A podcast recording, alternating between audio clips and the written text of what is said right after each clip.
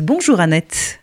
Bonjour Paul-Henriette. Eh bien, à quelques jours de notre sortie en liberté surveillée, c'est l'angoisse sur les ondes de l'info. Je ne parle même pas des écoles qui doivent ou non rouvrir en catastrophe pour que les parents retournent au boulot, ou de la peur des transports publics euh, qui ne sont pas prêts, ni des masques qu'on ne trouve pas. Non, je parle d'une angoisse plus existentielle. L'écrivain Michel Houellebecq a donné le ton hier sur France Inter avec une lettre bien pessimiste, comme à son habitude, mais aussi avec son humour cynique. Il se moque de cette épidémie qui réussit la prouesse, dit-il, d'être à la fois angoissante et ennuyeuse. Un virus banal, apparenté de manière peu prestigieuse à d'obscurs virus grippaux, aux conditions de survie mal connues, aux caractéristiques floues, tantôt bénins, tantôt mortels.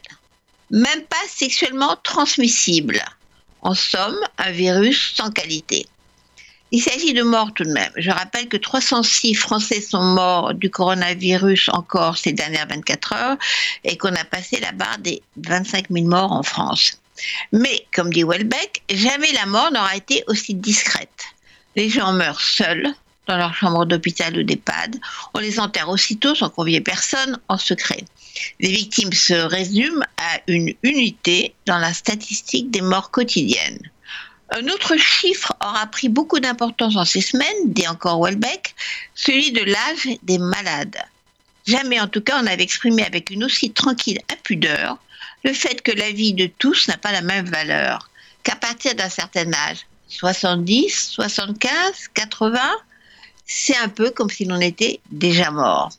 Toutes ces tendances existaient déjà avant le coronavirus. Nous ne nous réveillerons pas après le confinement dans un nouveau monde, nous prévient Welbeck. Ce sera le même en un peu pire.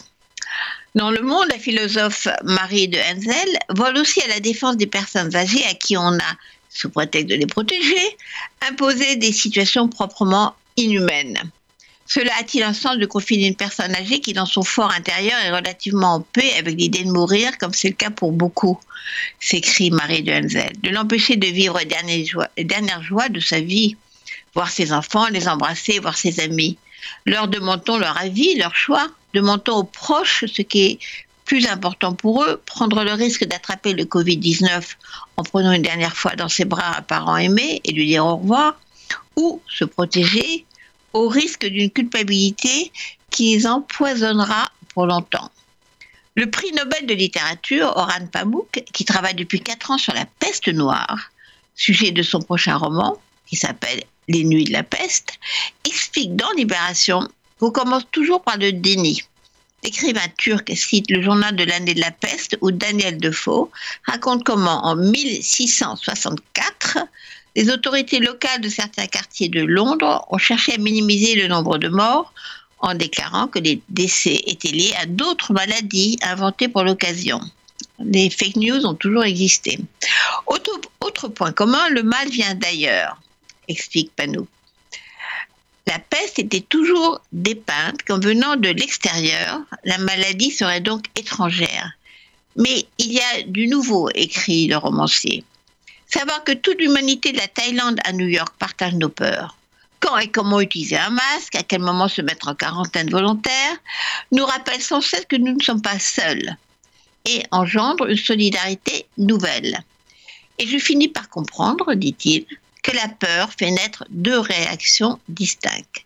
Parfois, elle me pousse à me retirer en moi-même, à chercher la solitude et le silence, mais elle peut aussi m'enseigner l'humilité, m'encourager à cultiver la solidarité. La philosophe Cynthia Fleury nous donne des recettes pour cultiver la solidarité sur France Inter.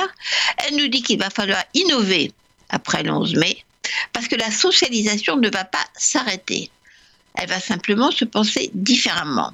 On va apprécier davantage nos yeux, nos regards, un langage corporel un peu différent, cette qualité d'être en distance, en délicatesse par rapport à l'autre, de manière d'être, de sophistication dont il faudra faire preuve. Cynthia Fleury rêve de ce grand retour du tact sans contact. Alors je termine cette chronique bien sûr avec Ne me quitte pas.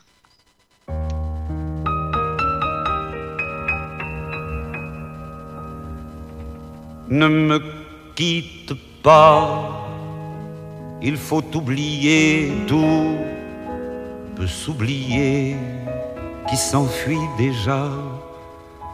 Oublier le temps des malentendus et le temps perdu à savoir comment oublier ces heures qui tuaient parfois à coups de pourquoi le cœur du bonheur ne me quitte pas, ne me quitte pas, ne me quitte pas, ne me quitte pas. Moi, je t'offrirai des perles de pluie venues de pays où il ne pleut pas.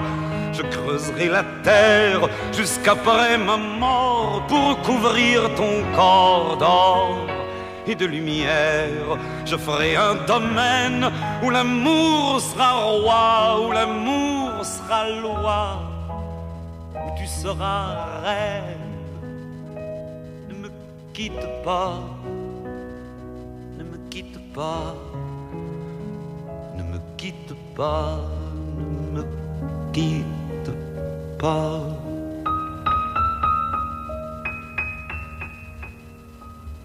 Ne me quitte pas. Je t'inventerai des mots insensés que tu comprendras. Je te parlerai de ces amants-là qui ont vu deux fois leur cœur s'embraser.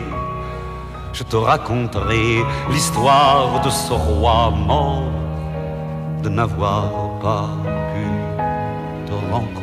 Ne me quitte pas, ne me quitte pas, ne me quitte pas, ne me quitte pas. On a vu souvent rejaillir le feu de l'ancien volcan qu'on croyait trop vieux. Il est, paraît-il, des terres brûlées, donnant plus de blé qu'un meilleur avril. Et qu'on vient le soir pour qu'un ciel flamboie, le rouge et le noir ne s'épousent-ils pas pas, ne me quitte pas ne me quitte pas, ne me quitte pas.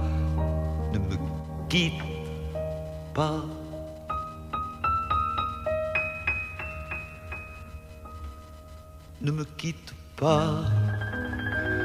je ne vais plus pleurer, je ne vais plus parler, je me cacherai là à te regarder danser, sourire à t'écouter chanter et puis rire.